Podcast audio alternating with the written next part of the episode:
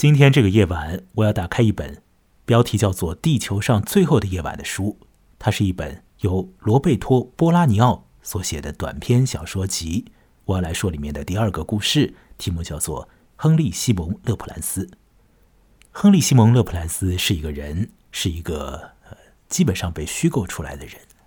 他呢，生活在法国，在二战的后期，这个人拯救过许多同胞的命。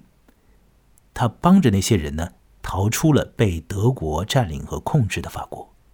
按照最一般的情理，你被别人救了命，那么你应当要铭记那个施恩者，起码说要感谢他。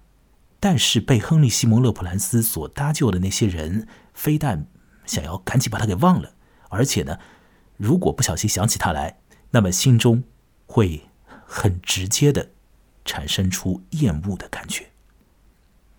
怎么会这个样子呢？这个原因，如果以一个很简单的、粗暴的方式去讲的话，那么四个字可以去概括，就叫文人相亲。亨利·西蒙·勒普兰斯是一个在小报上班的人，有的时候他也会写点诗歌、写点短篇小说，呃，投递出去在省级刊物上发表。可是他写的东西，在其他人的眼中看来是很烂的，哪怕说是在那种。蹩脚作家的眼中看起来也挺不入流的。那么，这样的人，在那种自以为自己写的东西挺厉害的、挺高超的人的眼中，那当然就会显得有点讨厌，有一些呃不见也罢，有一些不值得被自己记的那种感情，那样的一个心理的这种运作的方式。大概可以叫做是文人相亲吧。这个亨利·西蒙·勒普兰斯，他所拯救的人，在战争的后期帮到过的人，大部分呢就是文化圈子里面的那些呃有名有脸的人物，那他们就会厌恶救他们命的亨利·西蒙·勒普兰斯。那么，这个所谓的文人相亲的这种。其实很没有意思的心理状态和社会现实呢，是这个叫做亨利·西蒙·勒普兰斯这故事的一个呃推力，是使得这个故事得以出现的一股力道。但是整个小说它没有纠结在这件事情本身上。事实上，这个故事它并不要让他的读者去思考文人相亲这件事情，而是说要使我们去。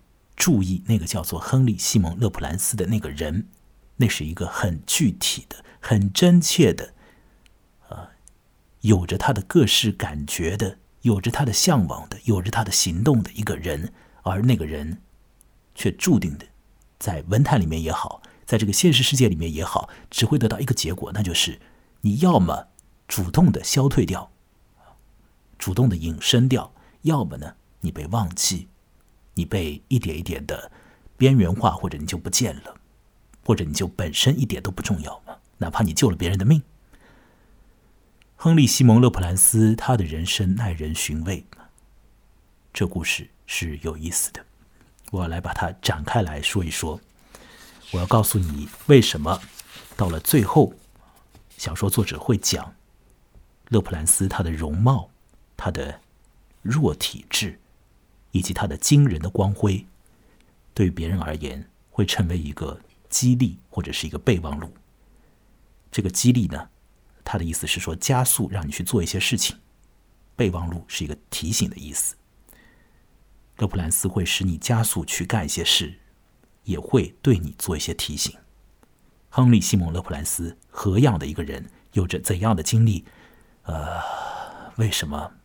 嗯，必须。或者说不得不渐渐的隐退。我来和你说说这由罗贝托·波拉尼奥所写的《亨利·西蒙·勒普兰斯》，让我来把里面的情节慢慢道来。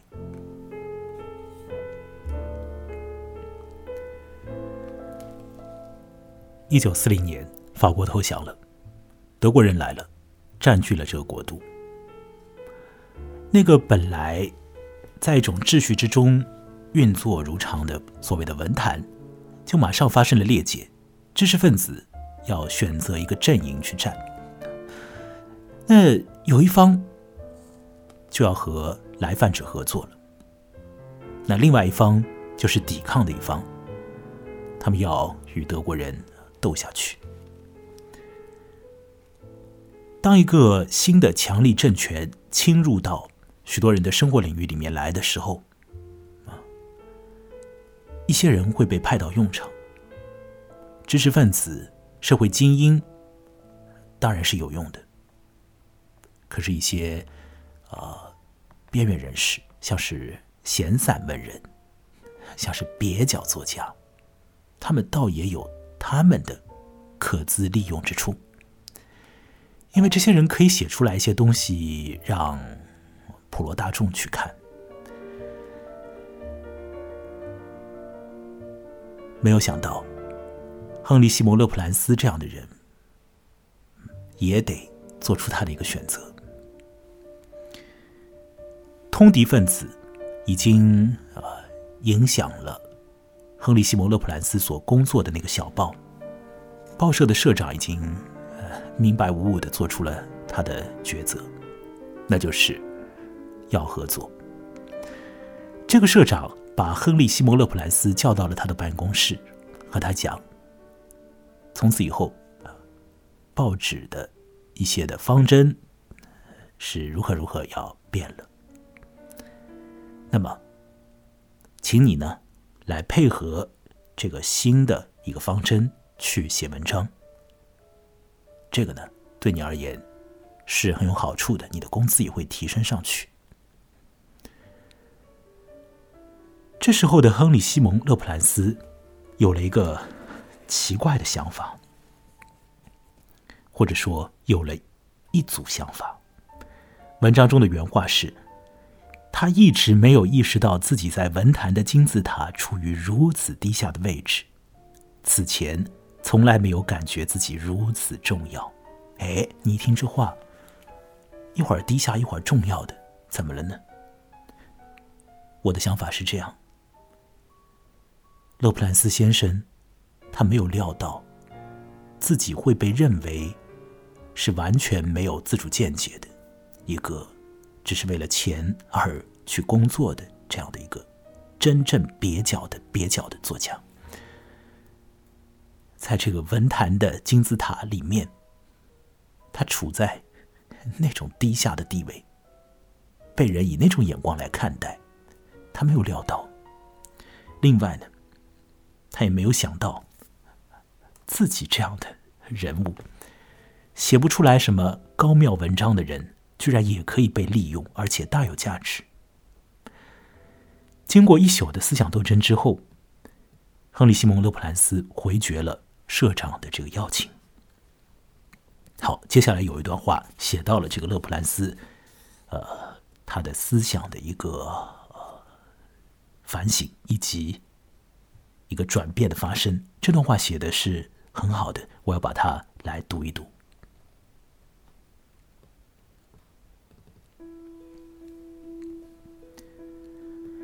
接下来的日子才是真正考验呢。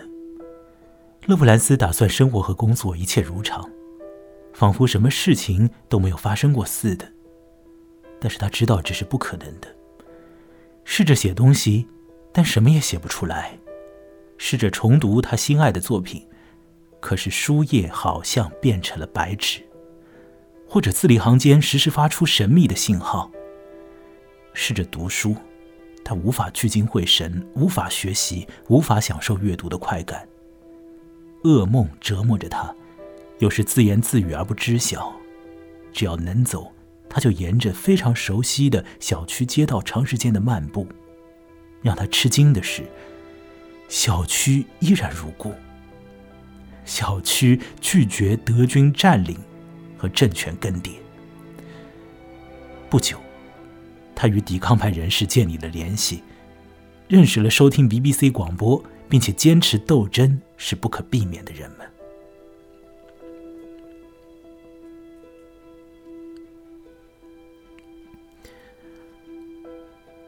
就是这个样子。亨利·西蒙·勒普兰斯开始去接触啊那种明确的做着政治抵抗活动的人。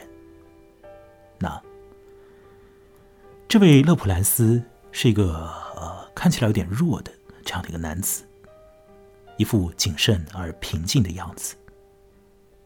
也许有一些人不会这样看待他，但是或许他就是那种在人群之中不太容易跳现出来的人物吧。他身上的这样的这份状态，以及他做事情的时候的那种冷静的气质，很快就使得啊别人发现，呃认为呢，这样的人是可以被委以任务的，那就是透过他来帮助一些有身份的人，呃，在这个文坛的。金字塔里面更高层级的人，带有抵抗之心的人，带有反抗之心的人，逃离出法国。勒普兰斯就开始做这样的工作。他开始掩护别人完成逃跑计划。他本人非常积极的投身到这样的活动之中，他出手帮助那些作家。拿出他可以拿出来的一切去支持作家，他表现的非常的合作，非常的努力。作家们就会和他聊天。照理说，亨利·西蒙·勒普兰斯不必讲到自己也是一个写作者，但是，也许那是他心中很确认的一种身份。他真觉得自己是要写作的。所以，他和那些作家讲到了自己也写东西，也在某些地方发表，对方就免不得要提出一个请求，那就是我可不可以看一看呢？这个请求很有可能不会换来什么好结果，但是作家们，你就是想要去看看别人的东西，免不掉，那就看一看，哦呦，一塌糊涂，不好的。糟透了，蹩脚，不入流。那些即将要逃跑的作家心中就升起了烦恨，想要把眼前的那个男人给忘了。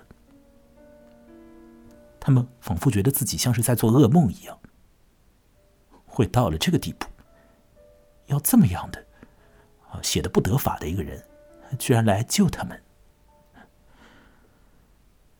勒普兰斯的在场，使得其他人、其他的那些文人会产生一种难以言说、无法界定的反感。但是他们也知道，勒普兰斯是来帮助他们的，只是骨子里没有办法百分百的接受他。勒普兰斯就这样继续工作，许多人会对他做出一些评价。那些评价，事实上也是很无聊的，但没有办法。那些文人或许就很喜欢讲评来评去。有的人说，这勒普兰斯他的人生像是一出皮影戏，好像也不是什么好话。勒普兰斯继续维持着在那个小报的工作的身份，他也继续写诗。他知道，处在那种状态里的他，面临着危险。有一次，他把一个他的同行送出法国和西班牙边境的小村庄的时候呢，他这个同行啊啊，那也是一个写作者，同时也是一个评论家。这个评论家呢，在以前还 真就评论过勒普莱斯的作品。当然没有给他好评。可是，当这个评论家和勒普兰斯一起啊，透过他去逃离的时候，这评论家本人啊，都已经忘了他当初评了什么了。连当初的这个差评，他都已经自己怎么个差评法，他都已经也已经忘了。或许真的是这样吧。这亨利·西蒙·勒普兰斯所写的作品的价值、艺术价值和社会价值太渺小了。太虚幻了，在那个阶段里面，勒普兰斯也会做自我检讨。他会想自己到底是怎么回事？情为什么会让那些受助者，让那些同行们如此的看着不顺眼？是长相吗？是自己的文化教养吗？是处事态度吗？是读过的书吗？什么是罪魁祸首？他也会去想。自己写的东西，他实质上是愿意去觉得那是已经是努力过写出来的东西了。虽然也许他们真的是蹩脚的。那个阶段，在那种感情里面的亨利·西蒙·勒普兰斯也写了一些诗，蛮长的诗歌，费了好大的力气去写。写完之后，他很惊异的发现，自己写的那些诗，好像也不是那么的不入流啊。可是，那个阶段的亨利·西蒙·勒普兰斯似乎。对于他在文艺方面的这个才智啊，暂时的缺缺了一点的这个继续的好奇下去的心理，他对他自己本人也也不好奇啊。他把那些诗烧掉了，然后他继续去从事他在社会里面的这个活动。他失业了，那个小报把他给除名了，他不停的。要去躲开那些警察的追捕，要去躲避那些告密者啊、检举者，同时，他自己也落入了贫困的状态之中。他在那样的煎熬里面，甚至于无处藏身，他会感到恐惧。有一天，他有了一个很特别的经历。他来到了一个女小说家的家中，在那边呢留宿。这个女小说家失眠了，因此之故，两人进行了彻夜的长谈。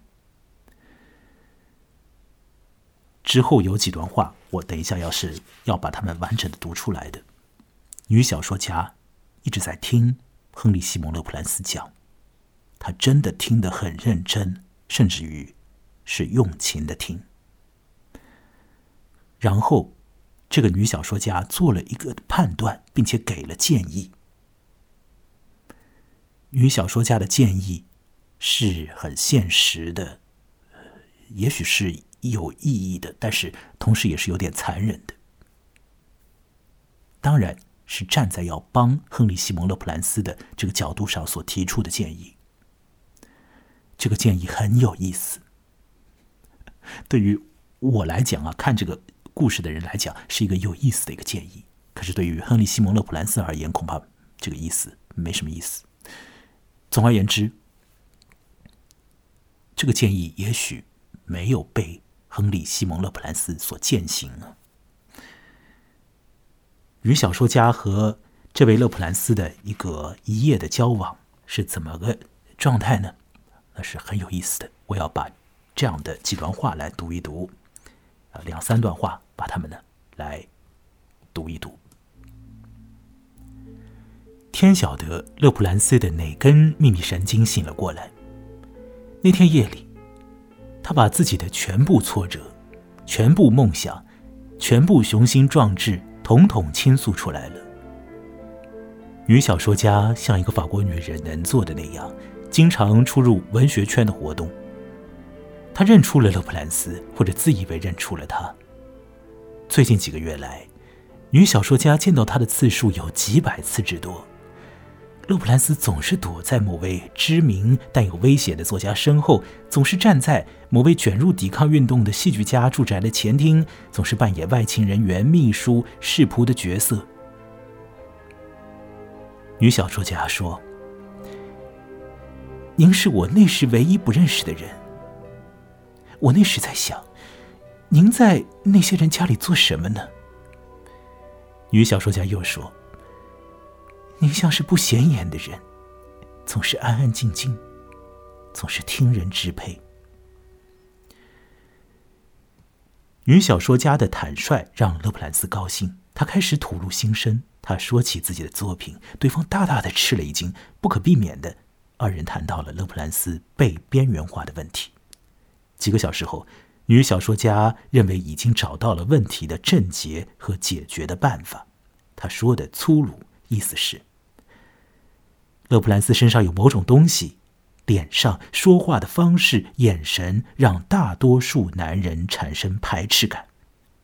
解决的办法是明摆着的：应该消失，应该秘密写作，应该让自己的作品不再出现自己的面孔。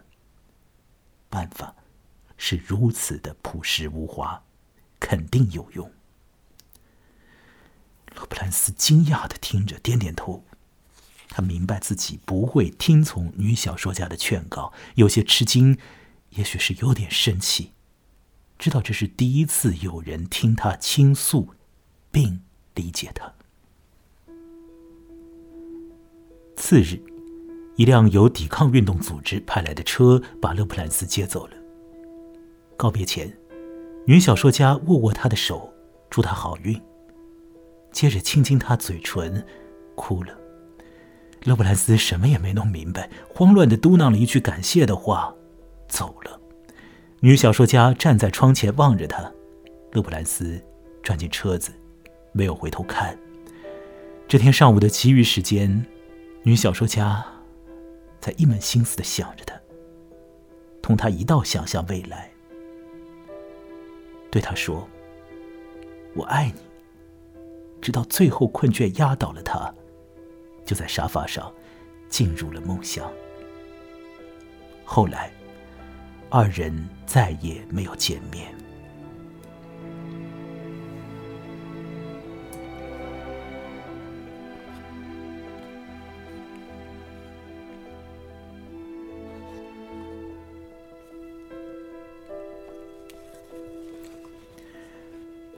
就是如此。他与一位愿意倾听他、愿意给他以建议的女小说家有过这样的很短暂的交往。对方理解了他，但是给出的建议却是这样的，有点残忍。可是那是好的建议吧？勒普兰斯没有听从，并且他也没有发现那里面已然滋长出来的一点点的爱意。他也没有领受他们。他要去继续从事他的社会活动，继续做他已经选定好了要做的事情。而那个女小说家反而是消失了，不见了，再也无处去找了。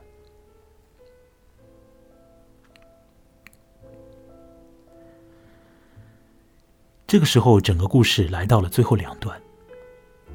最后第二段告诉我们，勒普兰斯之后的人生，说是他谦卑而令人反感的活到了战后。那战后呢，他隐居到了一个小村庄里面去当老师。他为一些报纸和文学杂志写稿的数量不多，但是他经常会写。他终于心悦诚服的接受了蹩脚作家的身份。他也明白。和接受了好作家需要蹩脚作家的道理，哪怕后者仅仅是读者和追随者。他还明白自己在营救或者帮助某些好作家时，就全凭自己的力量赢得了胡乱写稿和出错的权利。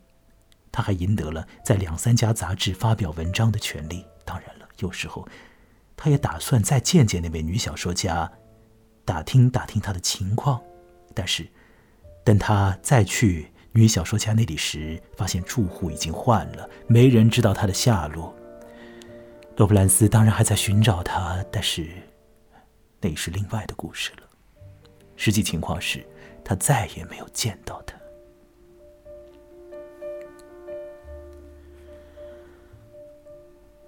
小说的最后一段是这样的：他见到的是那些巴黎作家。不是像他心里希望的那样见过很多面，但是见到他们了，有时还跟他们说说话。他们知道，模模糊糊的知道他是谁，模模糊糊的知道他是那个勒普兰斯，甚至有人看过一两篇勒普兰斯的散文诗。对于某些人来讲，勒普兰斯的容貌、弱体质、惊人的光辉。是个激励或者是个备忘录。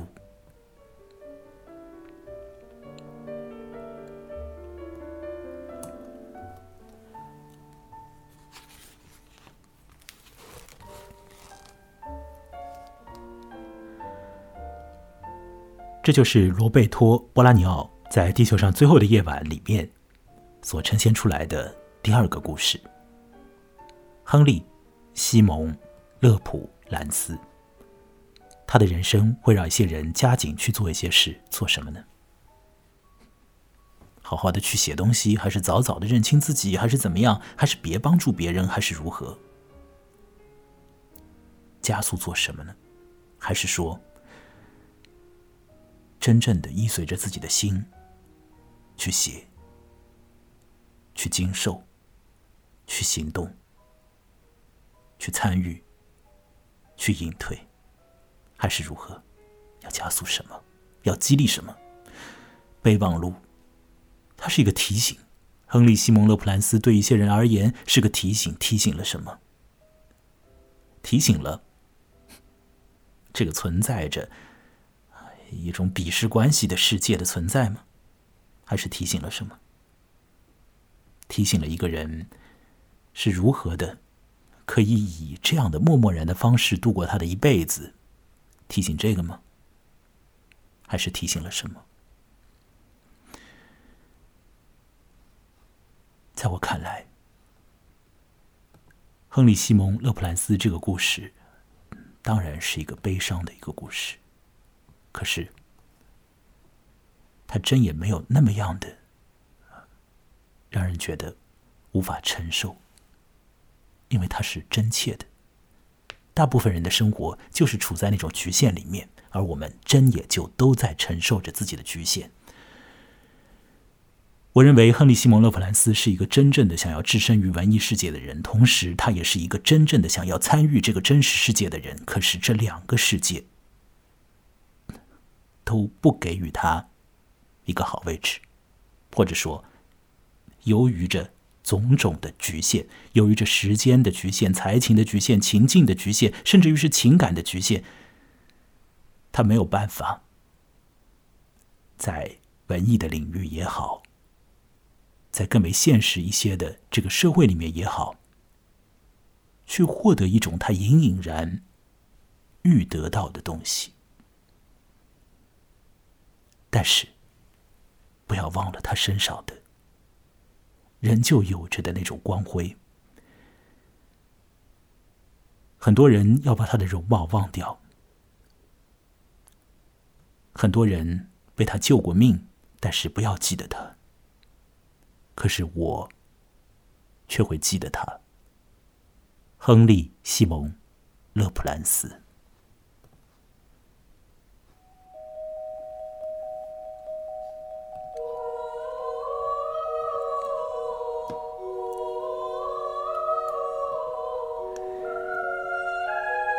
故事已经说完，呃，最后我还想要说一点和罗贝托·波拉尼奥有关的事情。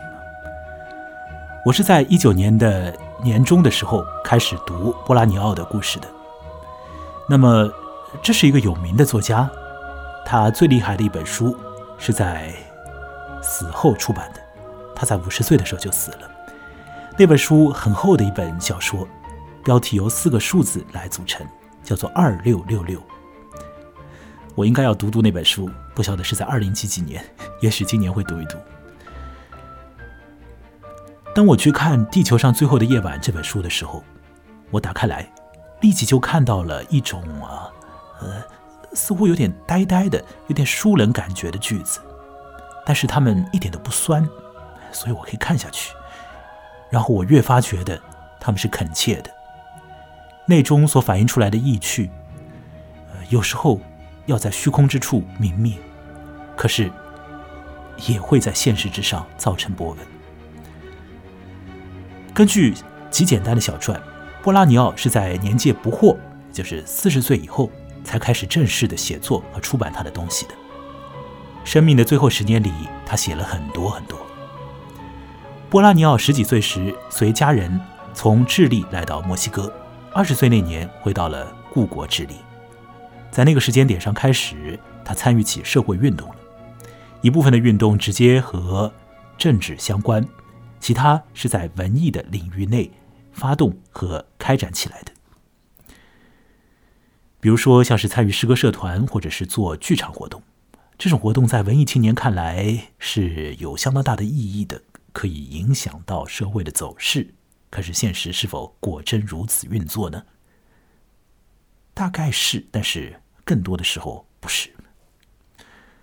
文艺青年终会感到恍惚，但是如果他真心实意的醉心于文艺的话，那他不会后悔，并且他会发现，啊，在一个更具限缩度的一个领域里，文艺是很有意义的。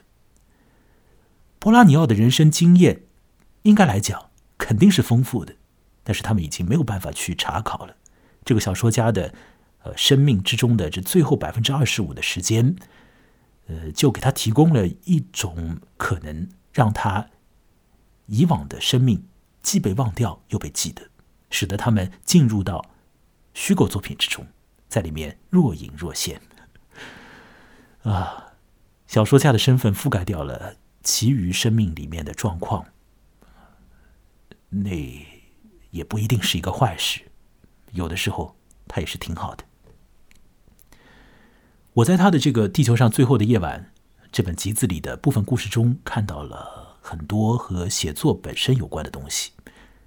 呃，一些人被文艺所抓着、拽着，可是却在那方面呢，也没有什么成就，或者讲也没有什么呃很很大的力量去达到一个什么状态。我看到了一些。有一些伤心的东西，随着时间的推进，政治的纷乱的状况，个人能力的局限，圈层的压力，有限的情感等等等等，啊，这种种的东西，使得一个人会边缘化，会消退掉。但是那又如何呢？如果你的心中真的喜欢文艺的话，你是没有办法割裂这种感觉的。就好像是那个亨利·西蒙·勒普兰斯一样，他蹩脚啊，但他还要写啊，那怎么办呢？你会对文艺有一点指望，有一点所求，也做一点奉献。好，那本次就讲到这儿。我是木来，如果你要得到本人节目的及时的更新，那么很好的方法就是添加我的微信公众号。而你一旦添加我的微信公众号呢，你还会收到别的东西，有时候。你会收到奇怪的文章。那我的微信公众号的名字叫做“木来”，羡慕的木，过来的来。我这个人也叫木来。我还有一个网站，网站是 m u l a i 点 x y z。那么，事实上我也处在边缘，但是呢，呃，我也希望能够有一些读者，有一些听者来，呃，和我发生关联。一个边缘人的边缘节目，本集做到这个地方。那赞赏节目给予节目小额打赏，对于我继续做下去是非常有帮助的。